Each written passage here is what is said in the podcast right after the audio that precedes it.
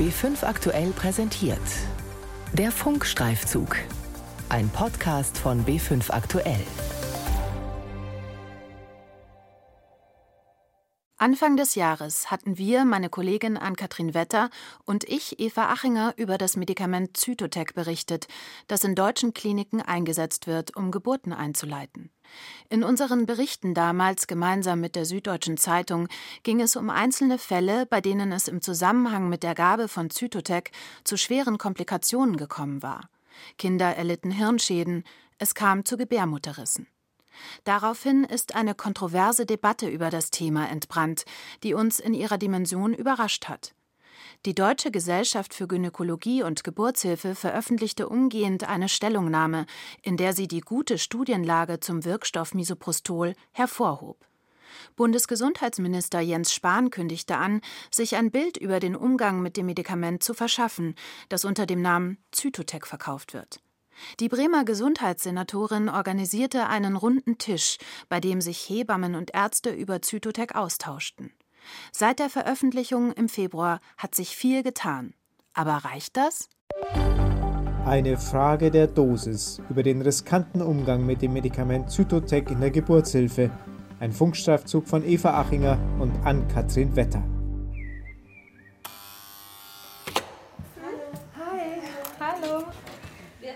Spätsommer.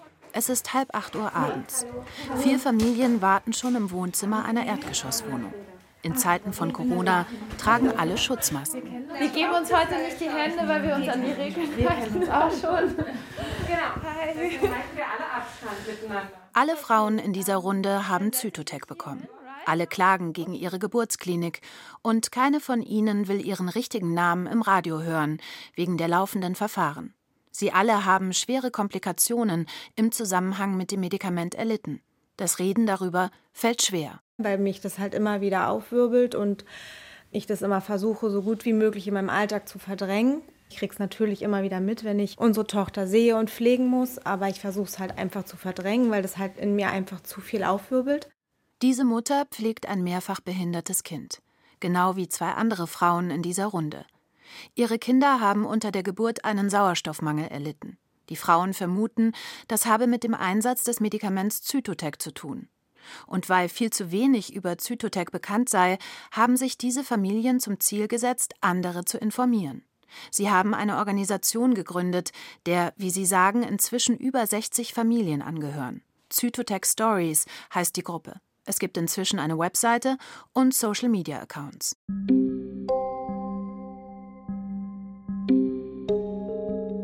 Studien zufolge nutzt ein Großteil der Kliniken Misoprostol, den Wirkstoff in der Zytotec-Tablette, um künstliche Wehen in Gang zu setzen. In Deutschland wird jede fünfte Geburt eingeleitet und ein Großteil der Kliniken setzt Experten zufolge Misoprostol ein. Eine bekannte Nebenwirkung ist, dass Zytotec eine Überstimulation der Gebärmutter auslösen kann. Es kann zum Wehensturm kommen. Das sind heftige Wehen fast ohne Pausen, was zu einem Sauerstoffmangel beim Kind führen kann, schlimmstenfalls einem Sauerstoffmangel im Gehirn. Die Deutsche Fachgesellschaft der Gynäkologen und Geburtshelfer teilte kurz nach unserer Berichterstattung im Februar in einer Stellungnahme mit, Misoprostol sei effektiv und in zahlreichen Studien gut erforscht. Gering dosiert führe das Mittel zu weniger Kaiserschnitten als alternative Medikamente.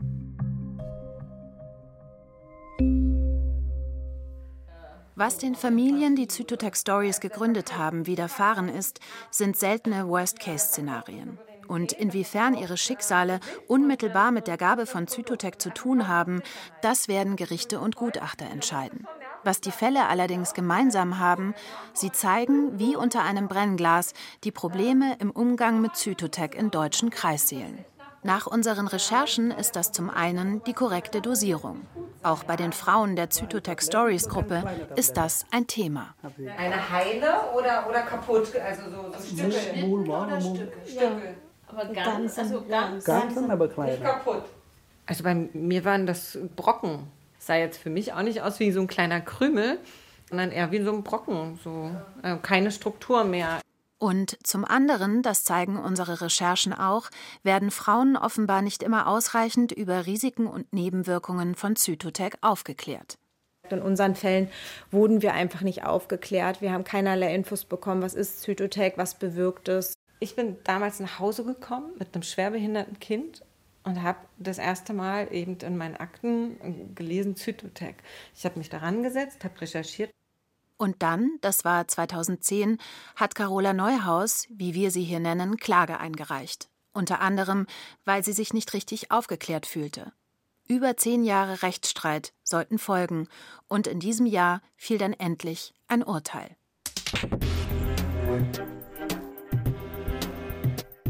Nach unserer Berichterstattung zu Zytotec im Februar steigen die Verdachtsmeldungen beim Bundesinstitut für Arzneimittel und Medizinprodukte, kurz BfArM, sprunghaft an. Es liegen zahlreiche neue Berichte über schwere Nebenwirkungen bei der Anwendung von Zytotec außerhalb der zugelassenen Indikation vor. Inzwischen liegen dem BfArM insgesamt rund 400 Nebenwirkungsberichte zu Zytotec vor unter anderem Komplikationen wie Gebärmutterrisse. Auch zwei mütterliche und drei kindliche Todesfälle wurden gemeldet. Es seien Verdachtsmeldungen, erklärt die Behörde. Ein kausaler Zusammenhang zwischen der Komplikation und dem Medikament sei im Einzelfall nicht belegt. Es wäre wünschenswert, diese Fälle aufzubereiten, sagt Sven Kehl, Leiter der Geburtshilfe an der Universitätsklinik in Erlangen und Experte der Deutschen Gesellschaft für Gynäkologie und Geburtshilfe. Wir haben pro Jahr 150 bis 200.000 Geburtseinleitungen, Großteil mit dem Misoprostol. Da gibt es naturgemäß immer den einen oder anderen Fall, der vielleicht nicht so optimal ausgeht. Es ist jetzt weniger ein Problem des Medikaments und der Nebenwirkung des Medikaments, sondern vielmehr der falschen Anwendung des Medikaments. Diese falsche Anwendung, von der Sven Kehl spricht, interessiert uns. Inzwischen liegt uns Reporterinnen vom BR und BuzzFeed News ein Großteil der rund 400 Verdachtsmeldungen vor, die beim BfArM bis jetzt eingegangen sind, beantragt über das Informationsfreiheitsgesetz. Ein Thema findet sich in den Daten immer wieder: die hohe Dosierung von Zytotec. Aus den Meldungen geht hervor, dass Frauen mit unter Einzeldosen von 100 Mikrogramm verabreicht worden sind. Auch in Patientenakten, die uns Reporterinnen vorliegen, stehen immer wieder Einzeldosen von 100 Mikrogramm. Zu viel, meint Friedrich Wolf, ehemaliger Chefarzt einer Frauenklinik in Köln. Im Jahre 2007 haben wir schon mal eine kleine Studie gemacht an unserer Klinik mit über 200 Frauen zur Frage der Dosierung. Und damals habe ich schon gesagt, die hohen Dosierungen sollte man auf jeden Fall vermeiden und stelle aber immer wieder fest, dass eine Reihe von Kliniken immer noch mit 100 Mikrogramm Zytotec, das ist eine relativ hohe Dosis, Geburten einleiten. Und das sollte nicht sein. Er habe sich an geringere Dosen gehalten, sagt Wolf, weil bei den 100 Mikrogramm Dosen eine relativ hohe Rate an Frauen einen Wehensturm erlitten habe, der auch das Kind gefährden kann. Dazu raten auch die Weltgesundheitsorganisation und das renommierte internationale Forschungsnetzwerk Cochrane. Sie empfehlen 25 Mikrogramm des Wirkstoffs alle zwei Stunden für die Geburtseinleitung. Fragt man den Gynäkologen und erfahrenen Gerichtsgutachter Friedrich Wolf nach seiner persönlichen Einschätzung zu Zytotec, dann sagt er, dass man in den Händen eines Erfahrenen damit ein ganz wertvolles Medikament hat. Aber in der Hand des Unerfahrenen kann es auch lebensgefährlich sein. Das A und O sei die richtige Überwachung von Mutter und Kind, sagt Wolf. Was bei mangelnder Überwachung passieren kann, zeigt ein besonders tragischer Fall, veröffentlicht in einem österreichischen Medizinfachblatt. Eine Frau stirbt mit 36 Jahren in einer Klinik in Deutschland nach einer Geburtseinleitung mit Zytotec. Das Kind überlebt knapp, muss beatmet werden. Einer der Gutachter kommt bei der Prüfung des Falls zu folgendem Ergebnis. Zitat dass dieser bedauerliche mütterliche Todesfall, verbunden mit dem kindlichen Geburtsschaden, durch die Geburtseinleitung mit Zytotec verursacht war. Dreimal 100 Mikrogramm in neun Stunden hat die Frau bekommen. Extreme Überdosierung ohne die Geburt entsprechend zu überwachen, heißt es im Fachmagazin. Ein seltener und tragischer Verlauf. Die rechtliche Aufarbeitung ist noch ungeklärt. Dass die optimale Dosis für Geburtseinleitungen überhaupt fraglich ist und nicht einfach in der Packungsbeilage steht, liegt daran, dass Zytotec für die Geburtseinleitung gar nicht zugelassen ist. Das Medikament wird im sogenannten Off-Label-Use eingesetzt. Das ist auch ohne Zulassung innerhalb der ärztlichen Therapiefreiheit zulässig. In der Praxis gibt es große Unsicherheiten mit Zytotec. Das zeigt auch eine noch nicht veröffentlichte Studie der Universität Lübeck, die dem BR und BuzzFeed News vorliegt. Die Wissenschaftlerin Christiane Schwarz hat über 400 Hebammen bundesweit zu ihrem Umgang mit Zytotec befragt. Die meisten arbeiten in Kliniken und verabreichen Medikamente nach ärztlicher Anweisung. Die Studie ist nicht repräsentativ, liefert allerdings ein breites Stimmungsbild über den Klinikalltag. Für mich war die wichtigste Erkenntnis diese Hilflosigkeit der Kollegin, die sagen, wir wissen, also wir sehen gute und auch gefährliche Dinge und wir haben nichts, woran wir uns orientieren können. Der eine Arzt sagt, gibt eine ganze Tablette, der andere sagt, gibt eine halbe Tablette, der dritte sagt, gibt es gar nicht. Ein Großteil der Hebammen sagt, ihre Erfahrungen mit Zytotec seien gut. Doch ein Ergebnis lässt aufhorchen. 40 Prozent der befragten Hebammen geben an, dass sie die Tablette selbst zerteilen, obwohl sie dafür nicht vorgesehen ist. Man kann sich das in der Praxis so vorstellen. Die Zytotec-Tablette hat in etwa die Größe eines Smarties. Und darin liegt der Wirkstoff Misoprostol in hoher Konzentration vor, 200 Mikrogramm. Für die Geburtseinleitung braucht man laut internationalen Empfehlungen nur ein Achtel bzw. ein Viertel davon. Und der Versuch, jetzt eine solche Tablette mit einem spitzen Gegenstand, Messer, Skalpell, jetzt zwei oder vier Teile aufzuteilen, ist nahezu unmöglich. Erklärt Ralf Heimke-Brink, Fachapotheker für klinische Pharmazie an der Universitätsklinik Erlangen gerade wenn man so kleine Wirkstoffmengen hat, sodass es also da bei einer Zweiteilung Wirkstoffunterschiede durchaus von mehr als 20, 30, 40 Prozent durchaus zustande kommen könnten. Wirkstoffunterschiede von 20 bis 40 Prozent. Das kann für Schwangere schnell eine Überdosis bedeuten. Der Fachapotheker erklärt, dass die Geburtshilfe in Erlangen die korrekten Dosen in der Klinikapotheke herstellen lasse. Das erklären auch andere große Kliniken, wie beispielsweise die Charité in Berlin. Aber nicht jede Klinik hat eine eigene Apotheke. Auf die Teilungsproblematik weist auch das Bundesinstitut für Arzneimittelsicherheit und Medizinprodukte in seinem rote Handbrief hin. Nur wenige Wochen nachdem wir über Zytotec berichtet hatten, im März 2020, veröffentlicht die Bundesbehörde eine Art Warnschreiben an medizinisches Personal. Zitat Zytotec-Tabletten sind nicht für eine Teilung konzipiert, sodass bei Teilung eine korrekte Dosierung nicht gewährleistet werden kann. Zurück zu Carola Neuhaus. Das ist eine der Mütter vom Wohnzimmertreffen im Sommer. Sie hat einen Sohn geboren, der eine Behinderung hat. Und sie hatte sich nicht ausreichend von der Klinik über die Risiken von Zytotec aufgeklärt gesehen und geklagt. An einem Spätsommertag diesen Jahres ist die Entscheidung in ihrem Prozess gefallen. Wir treffen uns direkt nach der Verhandlung in einem Café in der Nähe des Gerichtsgebäudes. Hallo. Carola Neuhaus und die Fachanwältin für Medizinrecht Ruth Schulze-Zoll sitzen bereits vor einer Tasse Cappuccino.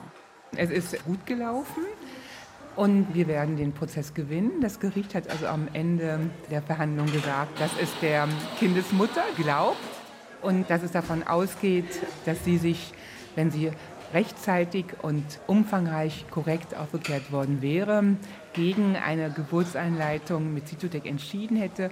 Carola Neuhaus will erst das schriftliche Urteil in Händen halten. Ich bin noch nicht euphorisch, weil ich irgendwie, glaube ich, zu weit unten war, um jetzt irgendwie euphorisch zu sein. Ich bin fertig, ich bin einfach wirklich fertig. Ich glaube, wenn ich sehe und dann, ja, dann werden wir uns wahrscheinlich auch so, so wie wir jetzt sind, eben irgendwie klein und leise freuen, weil wir ja wissen, dass mit Sicherheit noch weitergehen. Also es ist eine Etappe geschafft und das ist für heute erstmal gut und dann muss man wahrscheinlich in den nächsten Monaten wieder die Ärmel hochkrempeln und wenn wir Pech haben, macht die Gegenseite weiter. Die Gegenseite macht weiter. Nachdem das zuständige Gericht den Aufklärungsfehler in erster Instanz anerkannt hatte, hat die Klinik kurz vor Fristende Berufung eingelegt. Das Gericht habe nicht in Ansätzen die Einlassungen des Beklagten zur vermeintlichen unterbliebenen Aufklärung beachtet, heißt es unter anderem in der Begründung. Ein Vergleich kommt für Carola Neuhaus nicht in Frage, sagt sie. Die Summe reiche schlichtweg nicht aus, um die Zukunft ihres schwerbehinderten Sohnes zu sichern. Es geht nicht primär um das Schmerzensgeld. Es geht darum, dass wenn wir nicht mehr da sind, was wird denn aus diesem Kind? Ist der abgesichert? Kann der sich ein würdevolles Leben leisten? Und das ist in dem Vergleich nicht drin. Und jetzt? Wie geht es mit Zytotec weiter? Antworten darauf gibt die neue Leitlinie Geburtshilfe. Die Gynäkologische Fachgesellschaft hat Anfang Dezember diese Handlungsempfehlung für Ärztinnen und Ärzte herausgegeben und räumt so mit einigen Unsicherheiten auf. Sven Kehl, der Leiter der Geburtshilfe an der Universitätsklinik Erlangen, hat an der Leitlinie mitgeschrieben. Ein ganz wichtiger Punkt ist ganz klar, dass wir schon auch fordern in der, in der Leitlinie, dass eine Aufklärung obligat ist, dass in bestimmten Situationen auch die Aufklärung schriftlich gefordert wird. Ich denke, das ist ein ganz wichtiger Punkt für alle Personen, die da beteiligt sind bei einer Geburtseinleitung und dass wir dann auch gewisse Rahmenbedingungen empfehlen, an die man sich halten sollte. Eine der Rahmenbedingungen, Ärzte und Ärztinnen sind gesetzlich verpflichtet, explizit über die Risiken und Nebenwirkungen von Zytotec aufzuklären, wenn sie das Medikament außerhalb der Zulassung verwenden. Das wird in der neuen Leitlinie nochmals betont. Insofern gibt sie Frauen mehr Mitbestimmungsrecht.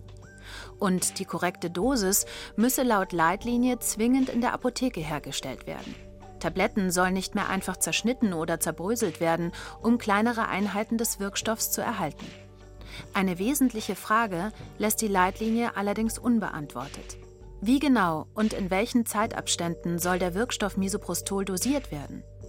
Problematisch und weiterhin unklar ist die optimale Dosierung, heißt es dazu in der Leitlinie.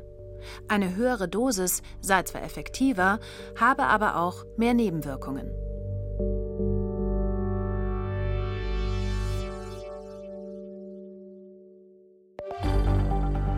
Eine Frage der Dosis über den riskanten Umgang mit dem Medikament Zytotec in der Geburtshilfe. Ein Funkstreifzug von Eva Achinger und Ann-Kathrin Wetter. Die Redaktion hatte Verena Nierle von BR Recherche.